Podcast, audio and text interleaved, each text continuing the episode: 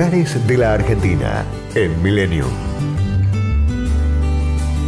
A 35 kilómetros de la ciudad entrerriana de Concepción del Uruguay se encuentra el Palacio San José, una obra de arquitectura en estilo renacentista italiano que Jacinto de Lepiane inició en 1848 y Pietro Fossati concluyó 10 años después.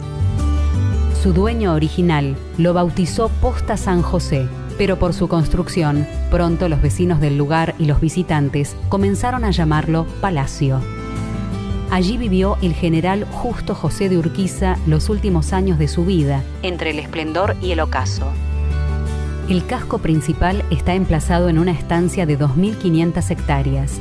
La obra fue llevada adelante por tallistas, herreros, pintores y jardineros, traídos del extranjero especialmente para esta construcción.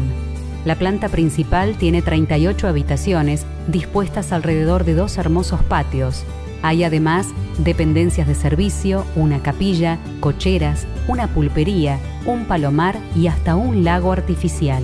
Sus interiores exhiben el primer sistema de agua corriente del país, además de documentos, antigüedades y obras de arte, como los cuadros de las batallas que libró Urquiza, pintados por el uruguayo Juan Manuel Blanes. En sus jardines encontramos bustos de hombres célebres como Napoleón, Hernán Cortés, Alejandro Magno y Julio César. No existe en toda la República Argentina otra construcción similar.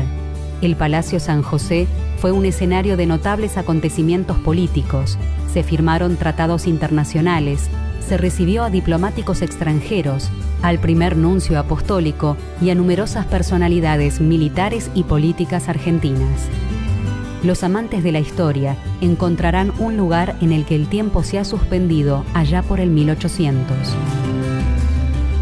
Destinos, culturas y valores. Lugares de la Argentina en Millennium.